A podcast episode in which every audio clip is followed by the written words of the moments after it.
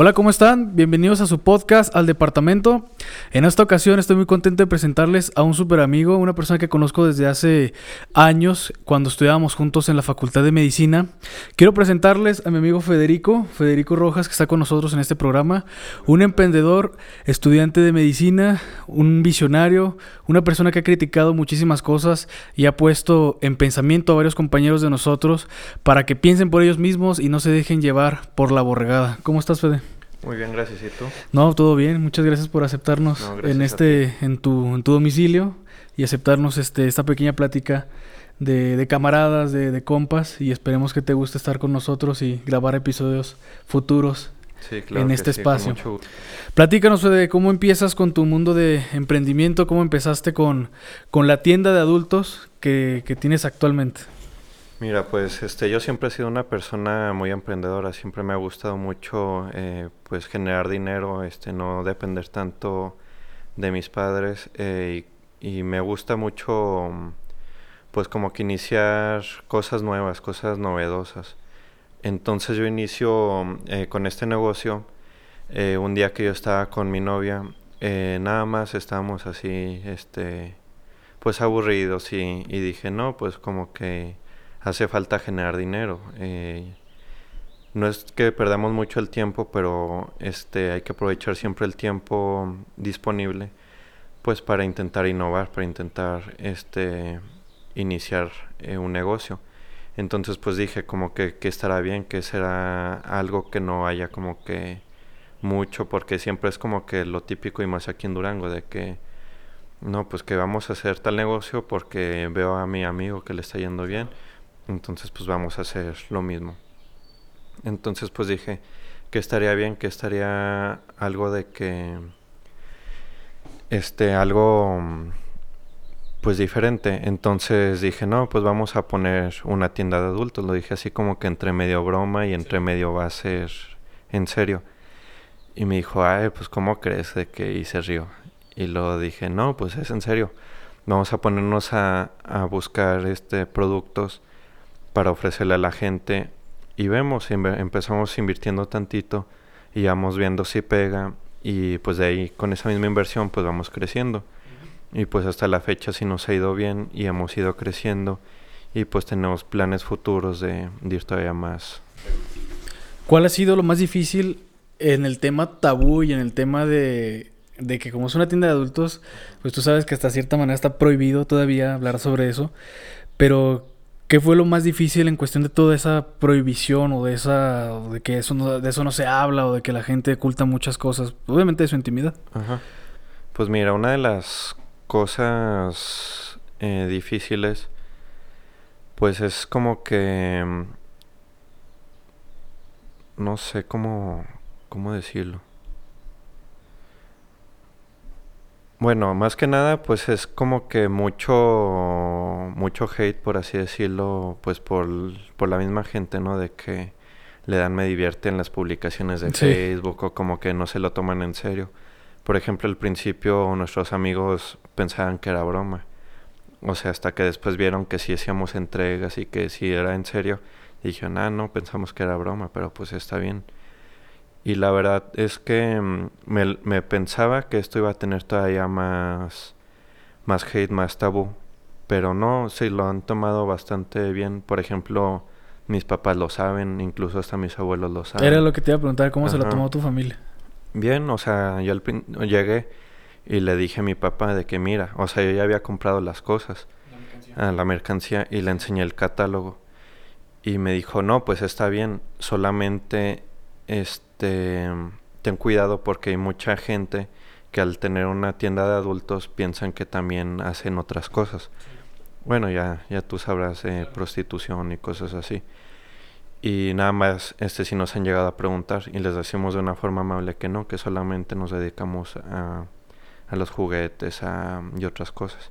Que de ahí, o sea, ponemos como que límite de hasta ahí, ¿no?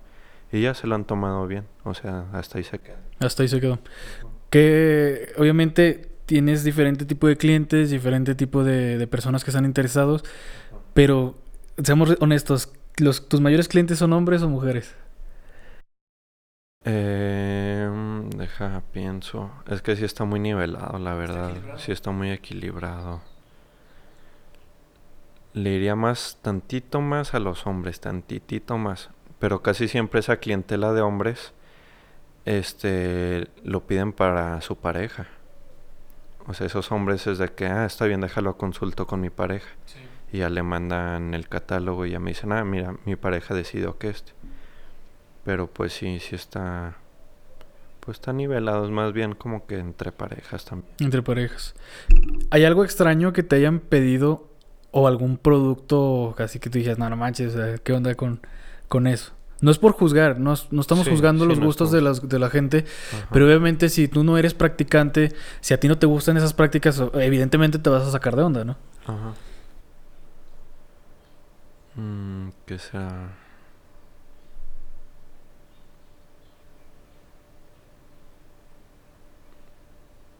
No, la verdad es que todo ha sido pues lo común.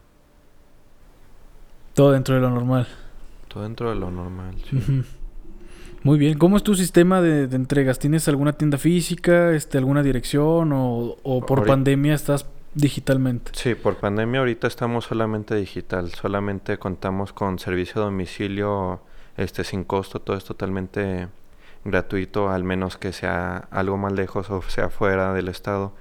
Ya les cobramos extra y también entregas en punto medio porque hay gente que no les gusta en su domicilio o hay gente que se les facilita más en algún o incluso también nos han pedido en su trabajo que les llevemos. Ajá. Y están ahí en su trabajo, llegan, este, y, como nuestra bolsita es discreta, y ahorita te la mostré, este, no hay ningún problema, llegamos y entregamos y como si nada.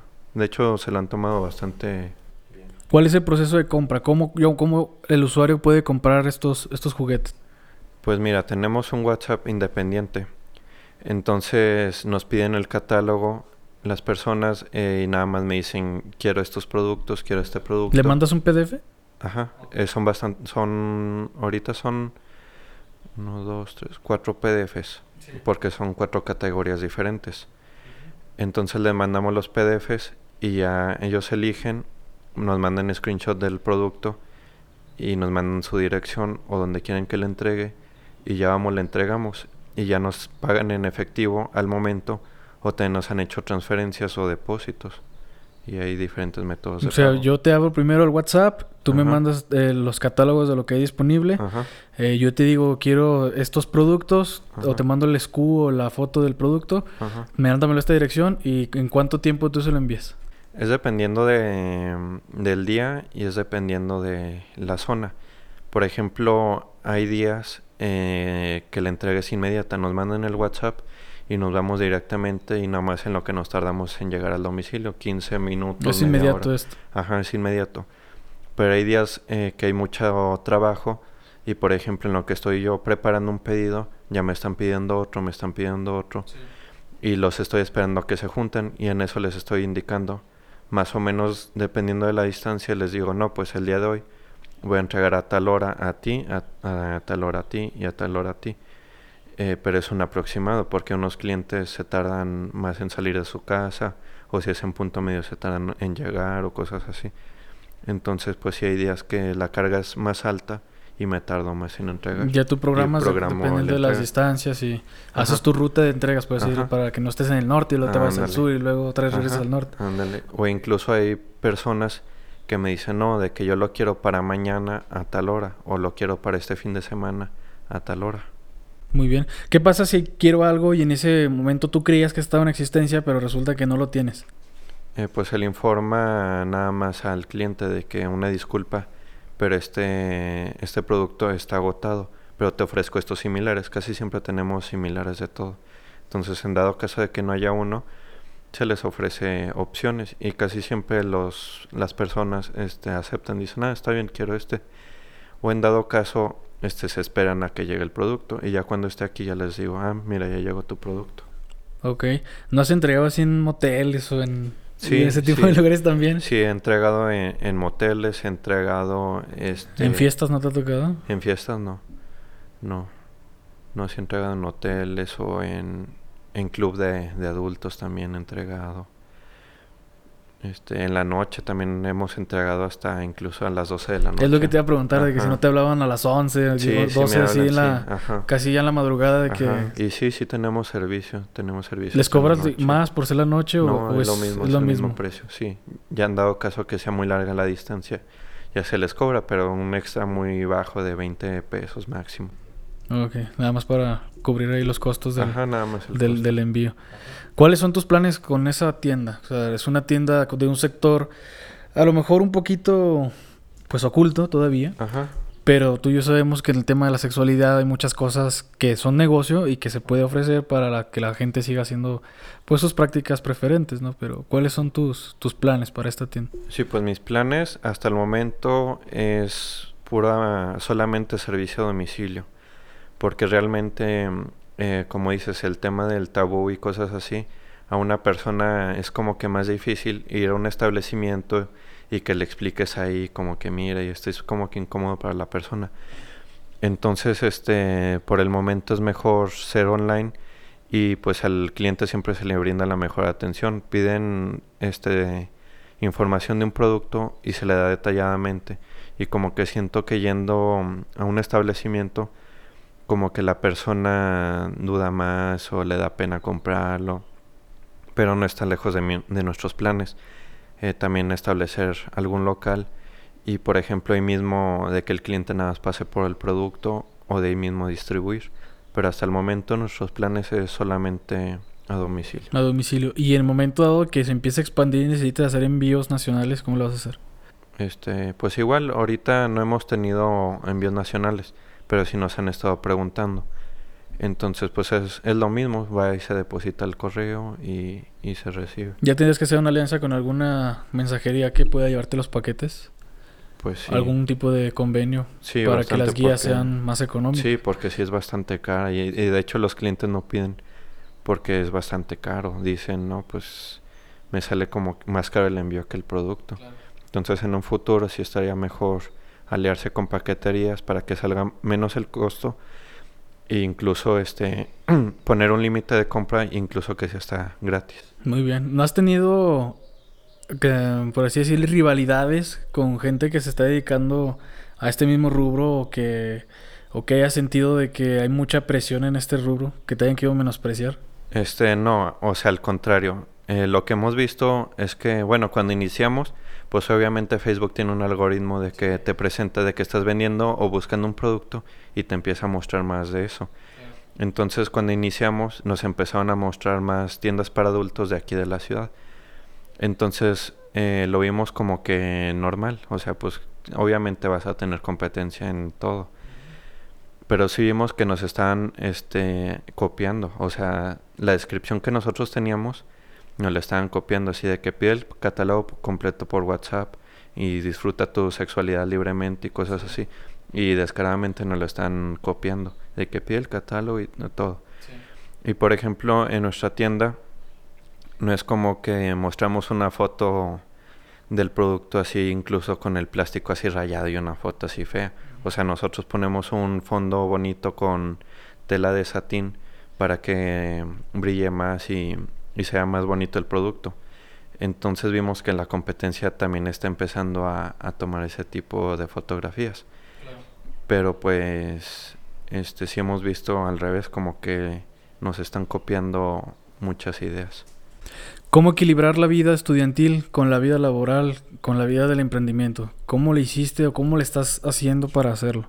Sí, pues es como que punto y aparte como que para todo tengo horas. Por ejemplo, ahorita que estamos en vacaciones, pues estamos eh, teniendo servicio todo el día. y o sea, se reparte todo el día, pero en cuando es escuela sí me limito más en decirle de que son entregas únicamente en la tarde, ya que, que acabo mis clases, voy, entrego y regreso y ya hago mis, mis pendientes de la escuela. ¿Y qué pasaría si en algún momento dado el negocio empieza a exigirte más de tiempo o a exigirte más que la propia escuela?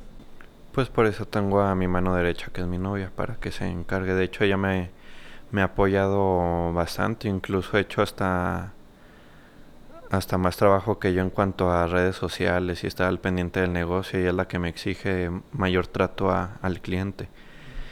Y gracias a ella pues ha crecido mucho porque eh, como que yo soy más de ponerle más atención a la escuela y ella le pone más atención al trabajo. Entonces como que se equilibra y hacemos el equipo.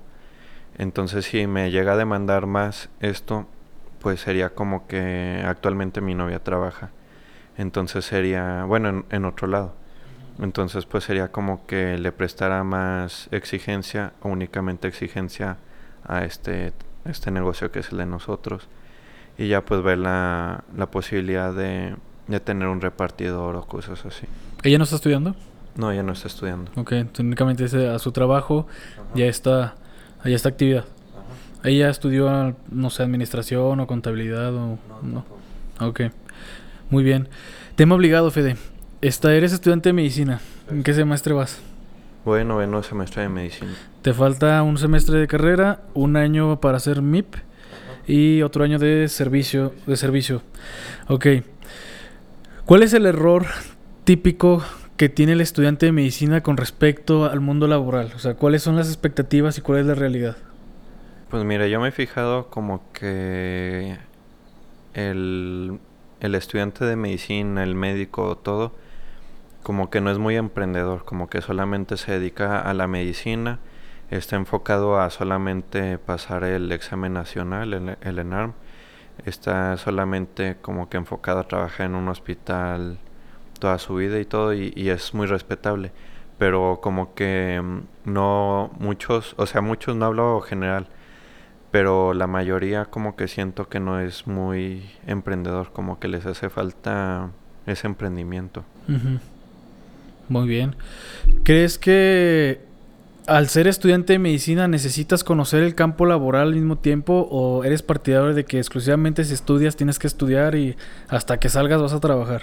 No, no, yo pienso que, que desde, desde que inicias en la carrera hay que pues ver eh, por otros lados el, el emprendimiento porque también siendo realistas eh, ahorita actualmente el médico y más en México eh, no gana, este, o sea, incluso muchos médicos tienen que tener otro negocio para, para sostenerse porque ahorita ya no es como que el médico va a ganar lo suficiente, ahorita pues entre nosotros mismos también hemos degradado el, nuestro trabajo. ¿Se puede vivir de la medicina? Sí, claro que se puede vivir de la medicina, pero pues hay personas que buscan todavía más eh, de ser médico buscan algo más extra o, complementario a la carrera. ¿Qué pasa con el tema del ego? ¿Qué pasa con el tema de yo estudié medicina y yo no voy a andar haciendo eso porque yo no estudié o, esa misma gente que hasta denigra o, o baja mucho en nivel a otros profesionistas porque venden tacos, porque tienen su puesto de hot dogs, etcétera? No, no, no, eso está bastante mal. O sea, realmente un médico eh, ya egresado, ya, o sea, se sube una nube que es muy difícil de bajar. Y realmente yo lo que me he dado cuenta, y más este, en este mundo de, pues de que es difícil obtener dinero, entonces te das cuenta y empiezas a valorar el trabajo de las demás personas, o sea, te das cuenta que un, como dices, un taquero, una persona, este, un albañil o, o la profesión que sea, este, le cuesta muchísimo ganar el, dinero. Y en una consulta, pues que obviamente al médico, y más hablando yo como estudiante, le ha costado el ser médico, pero para un albañil, un taquero, le cuesta bastante el ir a pagar una consulta pero no, no la piensa porque pues es su salud.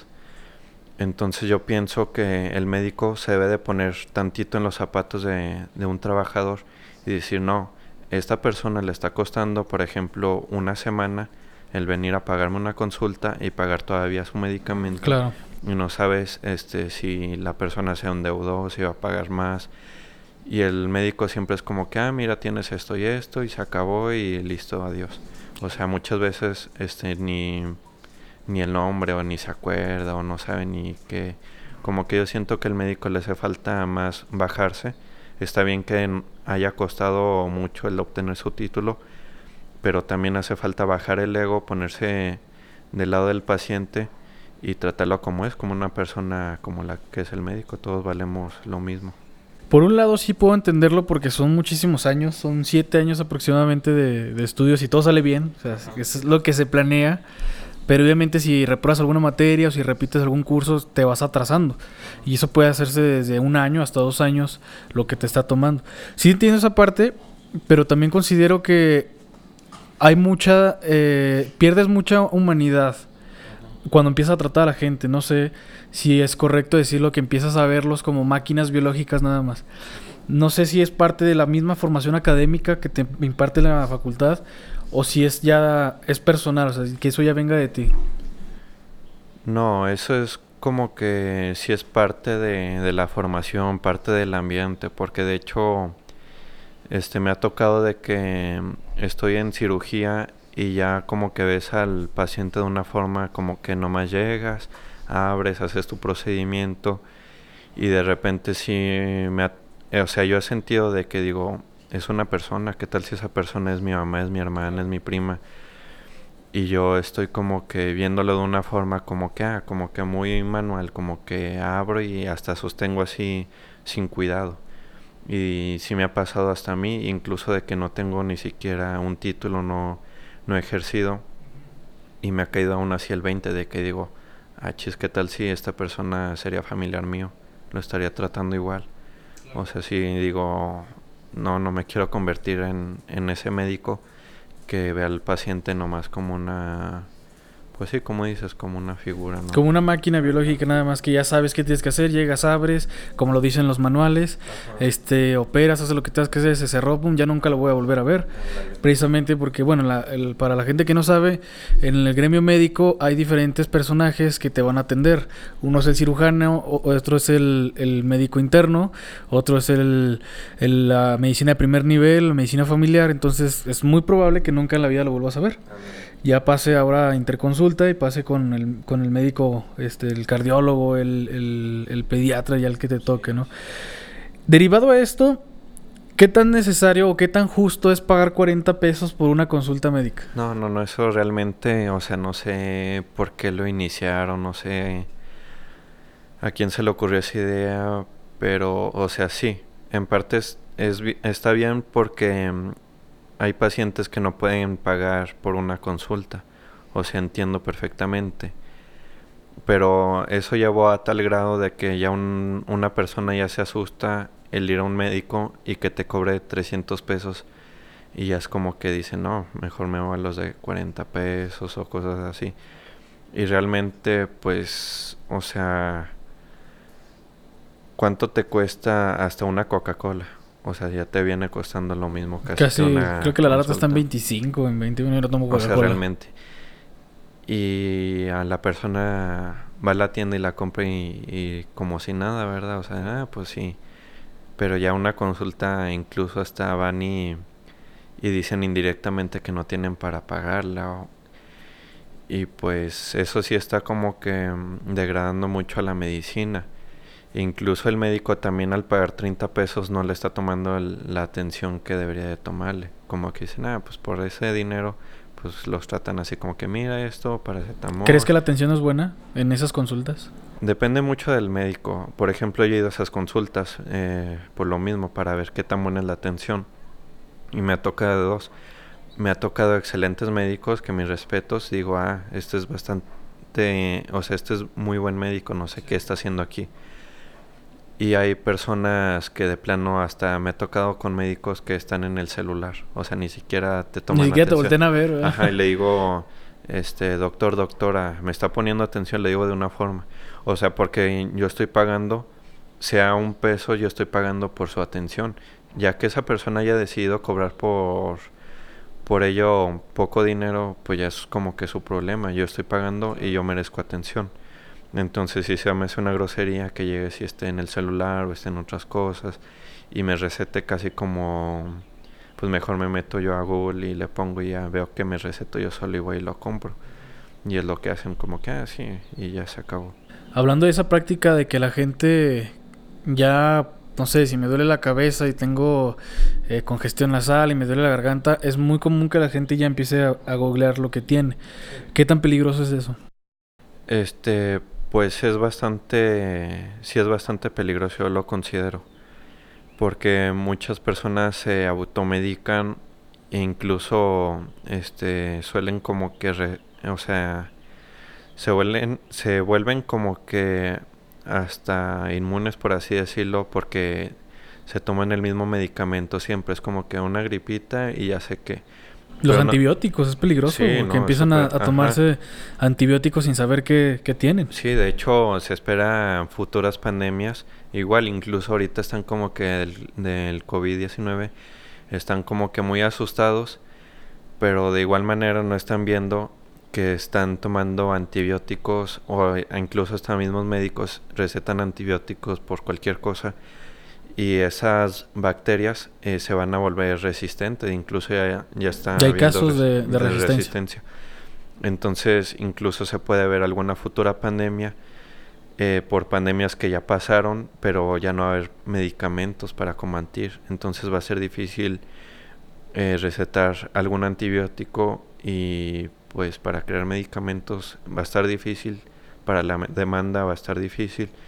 Entonces pues hay que cuidar mucho eso porque ahorita lo que está pasando pues realmente es una pesadilla para todo, todo el mundo. Entonces este es como que pues dense cuenta de que estamos creando pandemias futuras. Estamos creando nuestra propia destrucción, por así decirlo. ¿Cómo lidiar con esa gente que viene contigo y te dice, doctor, vengo a que me recete? O sea, ni siquiera dicen que vengo a que me recete penicilina. Ajá.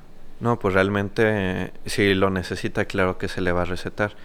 Pero primero que nada, pues son pacientes, no combatimos este o sea, no no vemos enfermedades, vemos pacientes individuales. Ven personas. Ajá.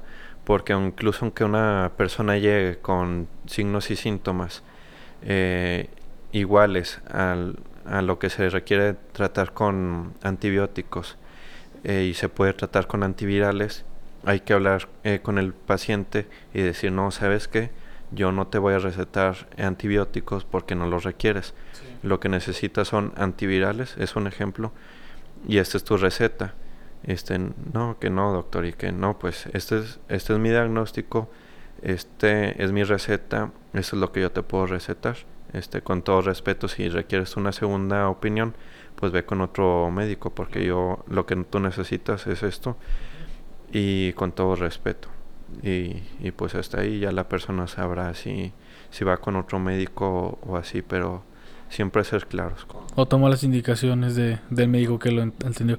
Yo por ahí había escuchado que dicen que los peores pacientes son los médicos, pero que realmente los peores, o sea, todavía hay una categoría más abajo que son los familiares de los médicos. Sí, ¿Qué todavía tan, son qué tan, qué tan cierto es eso? No, no, no, es- eso es bastante cierto, porque muchos familiares e incluso hasta te piden consejos o algo y parece que le estás hablando a la pared porque ellos siguen necios de que no, que el tecito, que Sí. esto, que, que son muy buenos, pero siempre hay que tener un complemento de, de que su tecito, pero su medicamento a- al pie de la letra.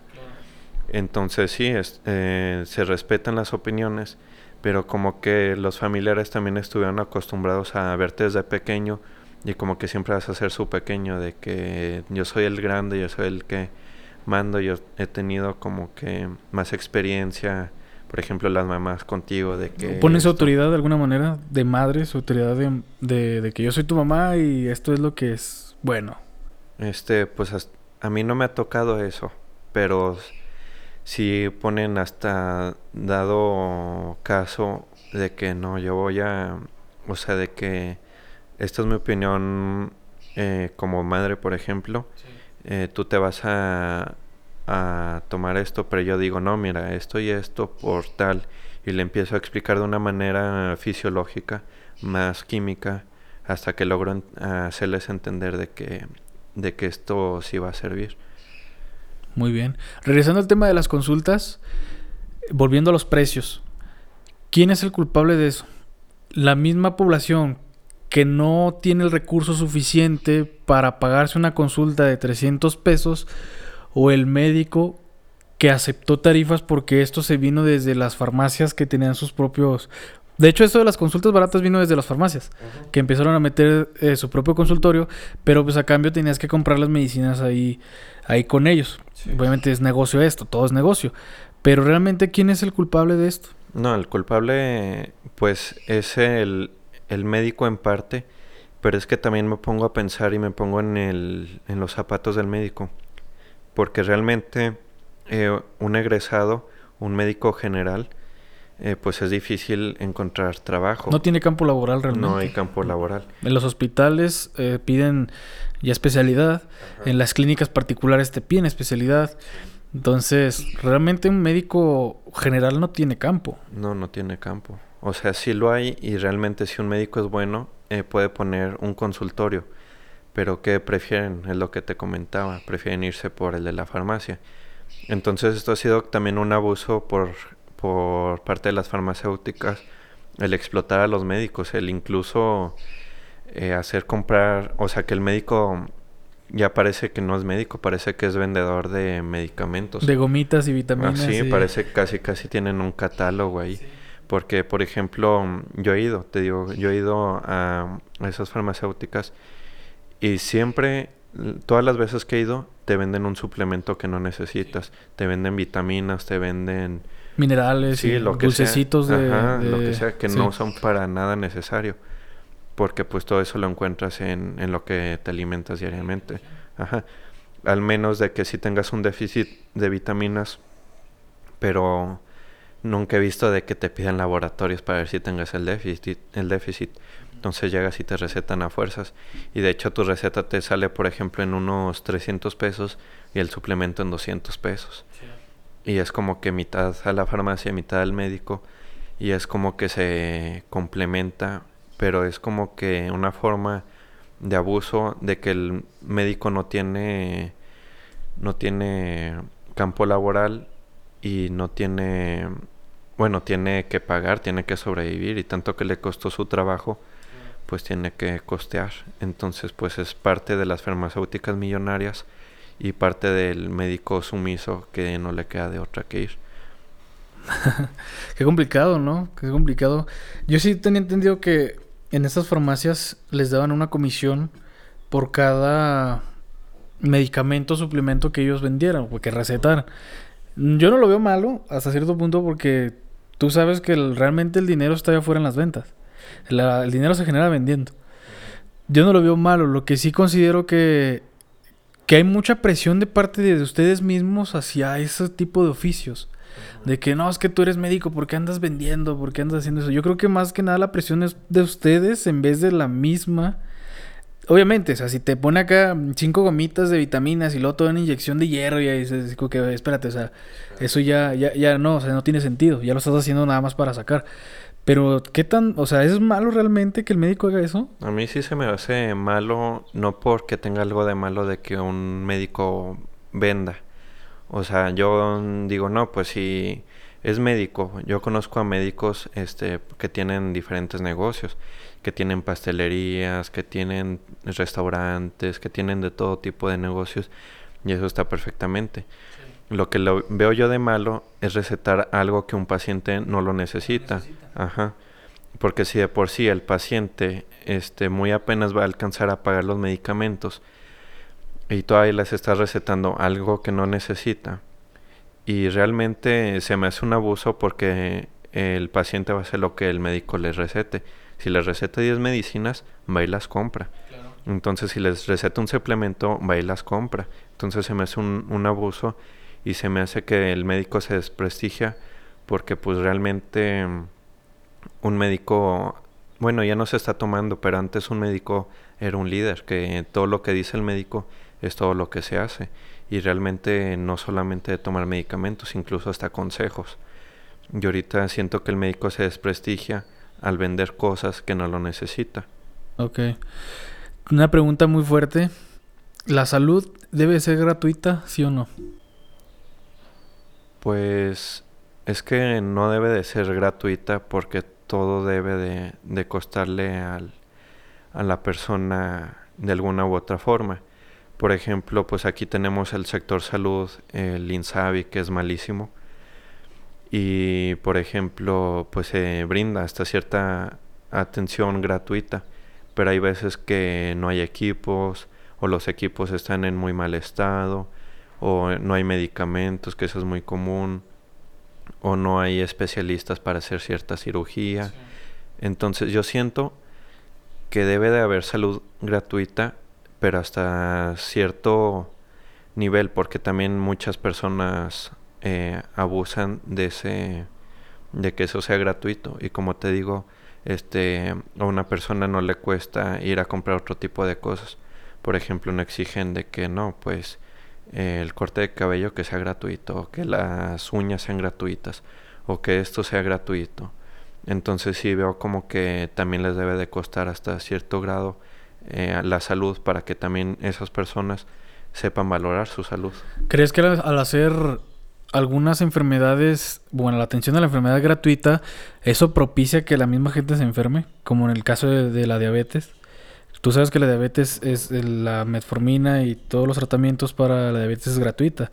¿Tú crees que eso propicia que la gente se pueda enfermar? Porque no le cuesta, a final de cuentas. Pues no le cuesta, pero es que yo cierto, yo, o sea, en el tema del diabetes que es como que lo más característico de ver en el centro de salud, eh, pues es que más que nada no es que le, que le salga de, de a gratis, como dices, pero sí influye, influye mucho en que al paciente no le cueste. Porque, por ejemplo, muchos pacientes no siguen una dieta y siguen con su metformina porque piensan que con el medicamento ya pueden comer lo que se les da su gana y como a ellos tampoco no les cuesta el medicamento, les van aumentando la dosis y siguen sin sin valorar. Entonces, yo siento que sí influye pero no es el 100%. Influye en gran parte, pero no influye en todo. ¿Quién está fallando ahí? ¿La prevención o la educación? No, la educación. Es como que una cadenita. Porque si bien hay familias este, que se toman eh, muy bien su salud, no al 100%, porque pues obviamente todos, este, incluso hasta los nutrólogos o los médicos, bueno, más que nada los nutriólogos, porque los médicos he visto muchos que tienen muy mala alimentación, muy mala... Ya está en el consultorio, a veces ves los, los ceniceros de los, de los cigarros que no manche. Sí, o incluso vas a, al centro de salud y afuera están los doctores fumando y comiendo en el puestito. Sí, las gorditas de afuera, ¿no? Ándale. Entonces, pues es más que nada, este, está bien que un médico, un nutriólogo se tome sus descansos para darse un gusto, ¿verdad? Ajá, o sea, ir a, de que, por ejemplo, yo tengo un día libre, dos días libres, darme mi descanso de comerme, por ejemplo, mi hamburguesa y mi coca. No está mal. Pero otra cosa es que en la población en general ya se volvió rutinaria. Un hábito, es parte de la comida, es parte de la alimentación. Ajá, de que yo sin mi refresco yo no como. O sea, olvídate del agua fresca y eso. O la clásica estupidez que dice, no, es que yo no tomo agua porque me oxido. O sea, hasta esos, esas frases populares, ¿cómo son tan dañinas y tan mediocres? Sí, sí, de hecho hasta dices como que... O sea, que... Sí. o sea, que, que es... ¿Qué estás diciendo? Sí, no, no, no. O sea, realmente... Da, o sea, antes me daba risa y ahorita me da tristeza. Eso porque, sí da miedo. Porque las personas lo dicen con una sinceridad. Hay unas personas que sí lo dicen de juego. Sí, es de guasa, ¿no? Otras personas que le dicen con una sinceridad que ya dices, no, o sea, no, no puede ser. O sea, te digo, no tiene nada de malo darse un descanso, pero ya una forma de salud diaria, pues no está muy canijo. ¿Qué debemos de hacer? ¿Dónde está el problema en que haya tanta gente enferma, tantos diabéticos, tanto cáncer, tanto problema metabólico? Obviamente aquí en México la, la, la, la obesidad es el tema número uno, o sea, es la enfermedad es el, por así decirlo, es el cáncer de México, la obesidad, aquí. ¿Dónde estamos fallando? ¿En la educación de los niños? Sí, claro. ¿O dónde está el problema en sí? Sí, sí, claro. Estamos fallando demasiado en lo que es la educación de los niños. Porque incluso vas a cualquier fiesta infantil y lo primero que dan es refresco, dan papas. ¿Qué te digo? No está nada de malo disfrutar un día una fiesta, pero esa mm, educación la ves desde casa, que incluso a los niños chiquitos los ves con su coquita o los ves este con sus papitas y eso es de, de diario, o sea, es una, un descontrol que desde pequeños, ya hasta que en la edad adulta, por más que quieras, que claro que si quieres, puedes dejarlo, pero es muy, muy costoso. Entonces yo digo que desde pequeños hay que tener una educación eh, en tanto a la salud, pero la verdad es que es muy difícil y menos con las tonterías que es el gobierno de poner etiquetados, que eso realmente no... A eso iba, a eso iba la, la siguiente pregunta. Ajá, que realmente solamente es para que piensen que están haciendo algo, pero realmente eso es, es, es hasta en cierto grado una burla lo que hacen. ¿Dónde estaría el problema? ¿Crees que el, el, Estado, por medio de sus sistemas de aprendizaje público como la escuela, deben de hacer programas de alimentación o deben de hacer conciencia a los niños para hacerlos entender de una forma que esos abusos repercuten ya cuando sean adultos? Sí, claro que sí. De hecho, bueno, de las pocas cosas que ha hecho el gobierno es quitar este la comida chatarra de las tienditas. De ahí mismo de la escuela. ya no venden refrescos. No, ya no venden refrescos. Pero también he visto que este se limitó este un tiempo y ahorita se acerca mucho los puestitos afuera de las escuelas y todo. Ajá. Pero es que también es un círculo vicioso, porque también me pongo a pensar en las personas que están vendiendo afuera de las escuelas. Es su trabajo. Es su trabajo y tienen que mantener a su familia. De eso que sacan, obviamente, los 300, 400 pesos que sacan, con eso viven al día. Y si no, un día no venden, es un día perdido para esa, para la gente que se dedica a los puestos, a los, a los puestos de, de, dulces. Que digo, pues, pobre gente, o sea, también de eso viven. O sea, está, está cañón ese círculo vicioso. Pero también, este, si vendieran otro tipo de comida más saludable, pues también este, todo el mundo se adapta. Como ves, con la pandemia se adoptó mucho este, la vida, pues también se puede adaptar a una vida saludable y es posible. ¿Y qué hay de la gente que manda a sus hijos hasta sin desayunar, hasta sin dinero porque no hay dinero para, para almuerzos? Sí, pues realmente pues ahí sí el, el cómo, cómo hacerles entender o, o, no sé, porque hay prioridades y mucha de ese tipo de gente, este, pues como que con muchas uñitas nuevas o mucha caguama los papás. como la Naya. Como la Naya, que, que ahorita a ver si no llega, ¿verdad? Entonces, este, y mandan al hijo sin desayunar. O realmente, pues, ¿cuánto te cuestan dos huevitos estrellados o dos huevitos revueltos con jamón? O sea, realmente mm, hay que aprender a, a, a mandar eh, a, un niño a, a, desayunar, bueno, desayunado y aprenderlo a, alimentarse. O sea, hay, hay mucha educación. ¿Crees que una buena alternativa o una buena forma de empezar es que haya... Lo veo difícil, o sea, es tópico aquí en México, pero algún programa de desayunos para los niños dentro de la escuela que ahí mismo les den de, de comer, pero una dieta, o sea, que haya un nutriólogo y alguna dieta balanceada, obviamente les cambian el menú todos los días. Anteriormente sí, sí, se manejaba así. Yo me acuerdo que hasta hace unos 20, 25 años, eh, en algunas primarias de la colonia donde yo vivo, tenían comedor, tanto para el turno de la mañana como para la tarde, y les variaban la comida todos los días. Este, ¿Tú crees que esa sería una buena medida desde el principio? No va a cambiarlo, pero sí es algo en vez de no hacer nada. Sí, sí, bastante. Y de hecho les conviene a los nutriólogos, ya que también en el campo de la nutrición es muy bajo el campo laboral, porque realmente nadie tenemos como que la educación de ir a un nutriólogo. O sea, también nos conviene tanto a la población como los conviene, ajá, como a los nutriólogos. Y es realmente, este, pues por ejemplo, eh, lo que se pagaría mm, una, por ejemplo, a lo mejor eh, no es, bueno, habría como que planes, ¿no? De que a lo mejor se cooperarían entre los padres, sí, los padres la, misma sociedad este del de familia, junto con alguna algún subsidio, por así decirlo, del mismo gobierno, obviamente para que le salga barato. Sí, un apoyo. Claro. No, y realmente, este, de todas formas, incluso hasta siento que le sale más caro el hacerles en casa porque al cooperarse en todos consiguen mejor precio por comprar mayoreo. Ajá, y todavía este, gastan menos eh, en gas o cosas así. y tienes una persona que te cocine y aparte te quita de andar limpiando que la cocina, que el estrés, que el tiempo, que ahorita pues realmente los dos padres tienen que trabajar para sostener la casa, ya no es como antes. Entonces, este les quita tiempo, o sea, les quita ya no les quita tiempo el andar desayunando ni el andarse preocupando que el mandado y cosas así.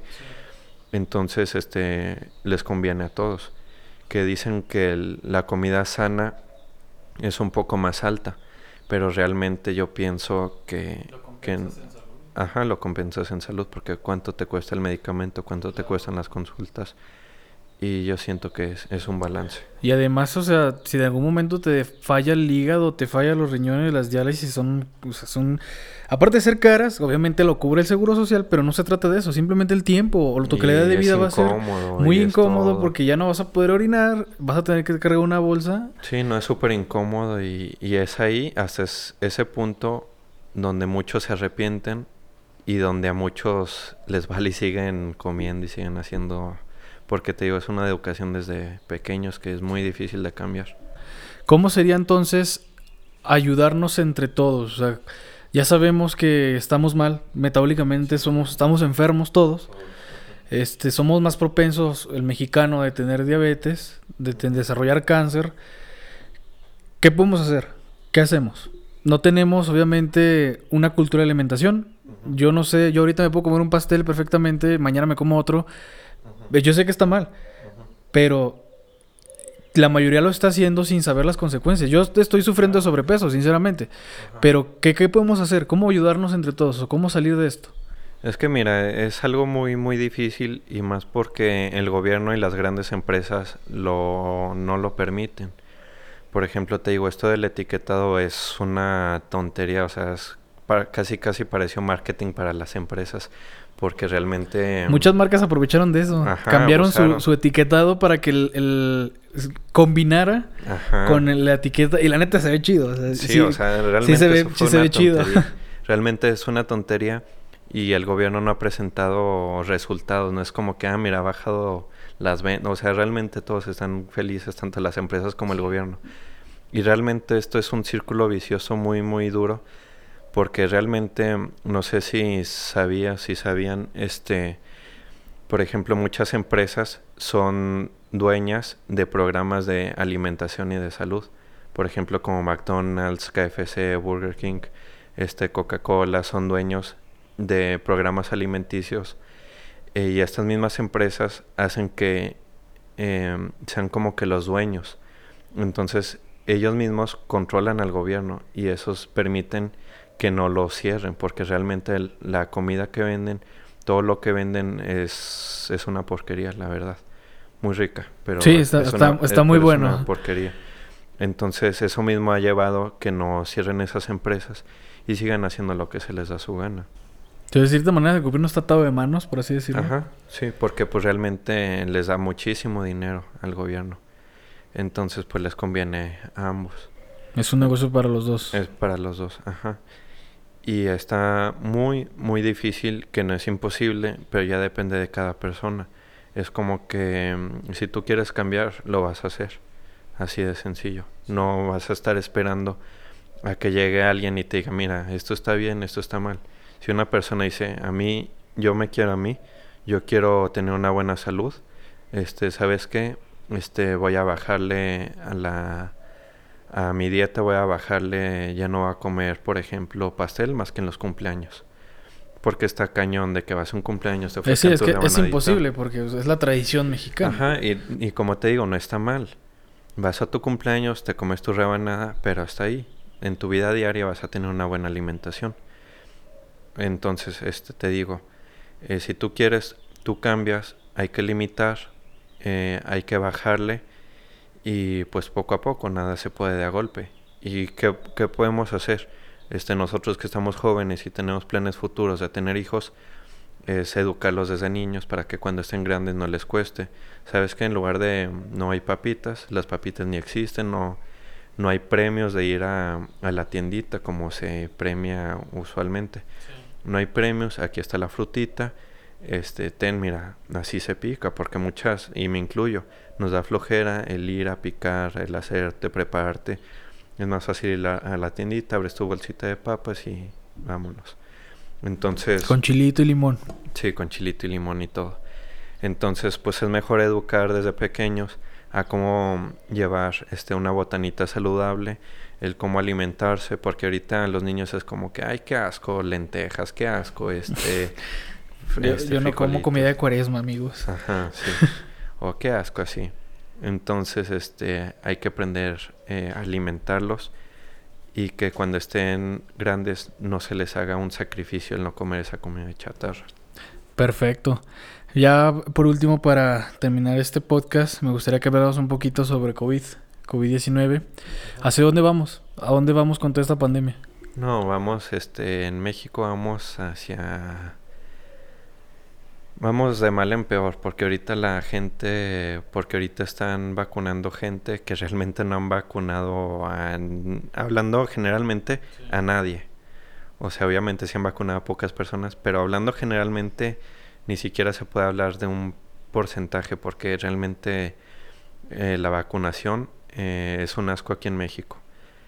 Y realmente la gente piensa que ya están todos vacunados porque están saliendo, eh, ya no se están tomando las medidas preventivas. Realmente la gente piensa que con un lado de manos ya le hicimos y realmente no, realmente el uso de cubrebocas es lo esencial. Em, realmente con el ejemplo que tenemos de nuestro gobierno, eh, pues esto va de mal en peor. Entonces eh, se va a presentar una, una nueva onda de... De, infectados. ¿Crees que sea más peligrosa que las anteriores? Sí, va a ser más peligrosa. Y más porque realmente no nos estamos cuidando. Entonces... Pero que hay de también el tema de la... Ya pasó un año. Ya pasó un año de que estamos en esta incertidumbre y la verdad la incertidumbre de la gente al principio no era morirse por un virus, era morirse de hambre. Sí, de hecho sigue siendo y sigue siendo eso. Estamos en crisis muy grave, que ahorita creció tantito por ese movimiento, porque la gente se desespera, o sea, tal grado que pues yo también abrí mi negocio porque pues ocupamos dinero todo el mundo. Entonces pues encerrados no vamos a lograr nada. Pero pues sí hay que adaptarse, por ejemplo, este, en mucho, muchas ciudades eh, de Europa, de Estados Unidos, eh, los restaurantes eh, los hicieron en un espacio abierto, que es donde menos se transmite el virus. Y realmente aquí, este, pues no todo se sigue estando igual, o sea, dentro, o sea, ni siquiera abren una ventanita, o sea, todo sigue siendo cerrado. Entonces, pues es como que quieres abrir tu restaurante, va a ser con estas normas.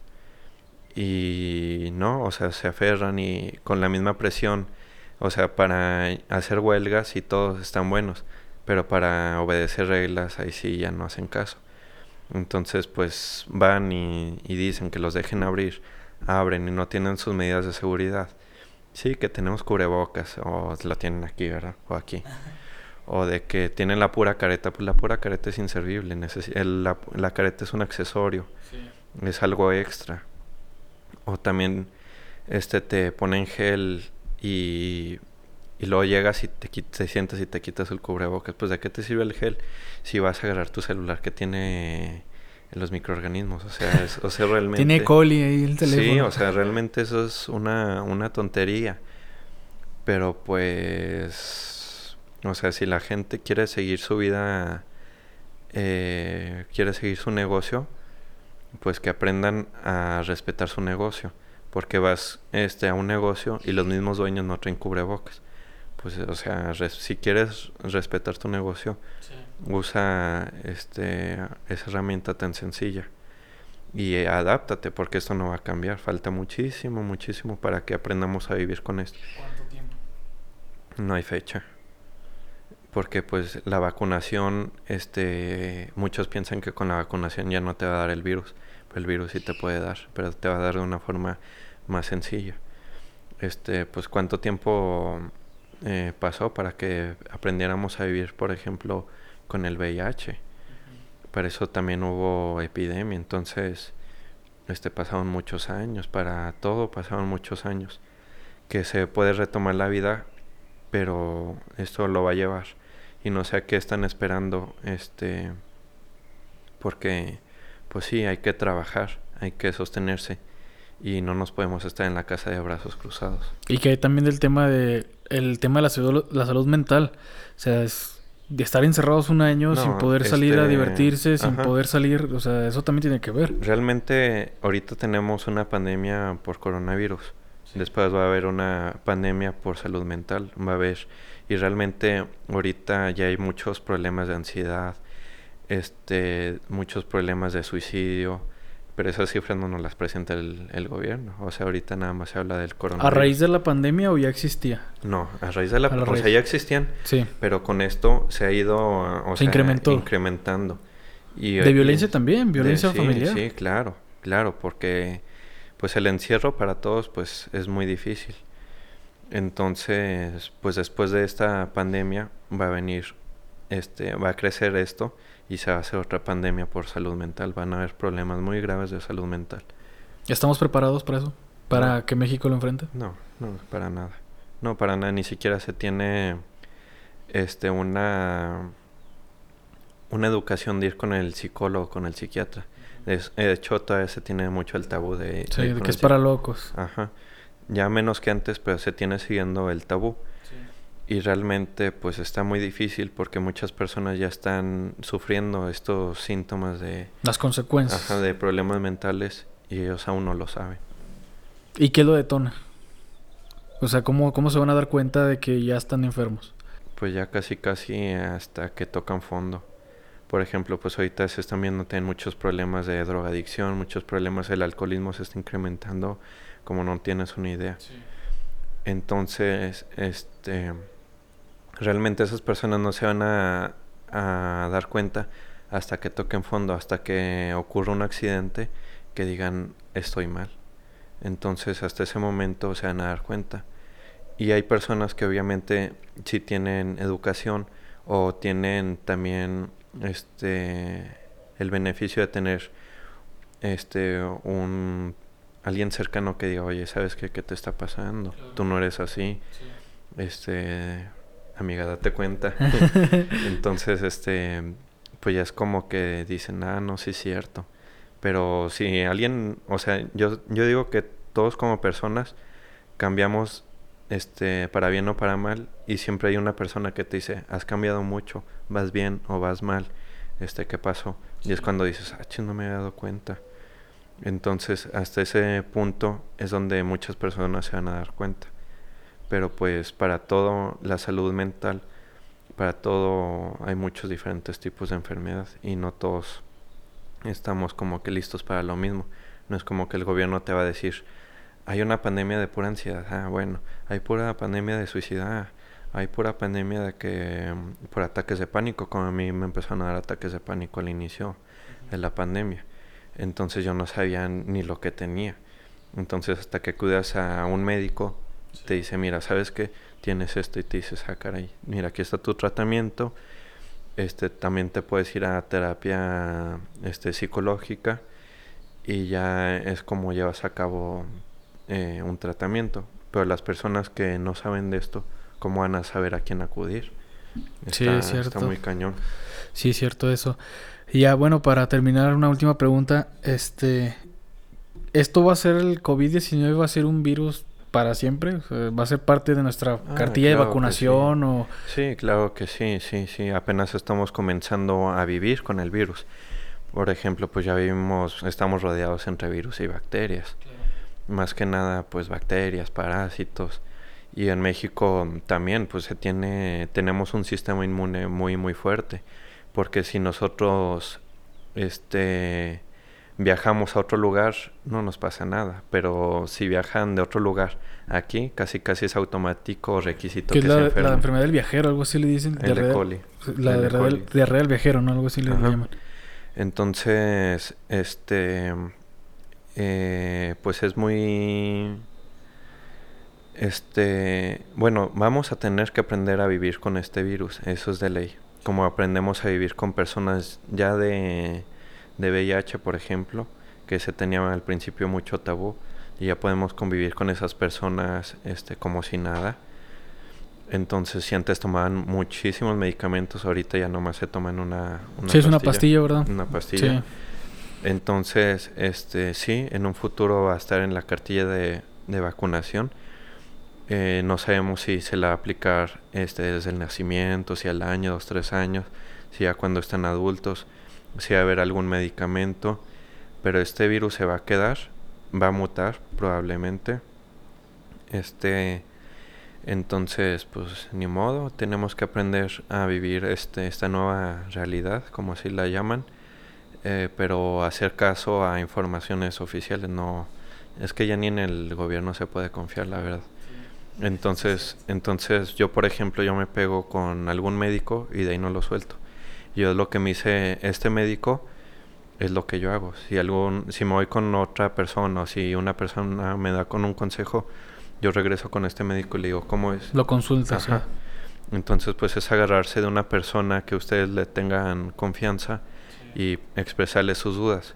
Porque pues los medios de comunicación, pues la verdad, eh, ahorita los políticos te hablan del virus y es como que, pues, o sea, tú hablas de política, no hables de, del virus, no sé ni cómo es su mecanismo de transmisión y ya estás hablando. Muy bien. Por último, ya cuéntanos cómo se llama tu tienda, cómo te pueden contactar, algún medio de contacto, cómo le puede hacer la gente para adquirir sus productos. Sí, mira, este tenemos la página en Facebook, en Instagram, que se llama Very Hot. Very Hot. Very Hot Sex Shop. Entonces ahí la pueden encontrar. Tenemos el, el WhatsApp, que es 618-325-9700. Y ahí este, cualquier mensaje este, y les mandamos los catálogos.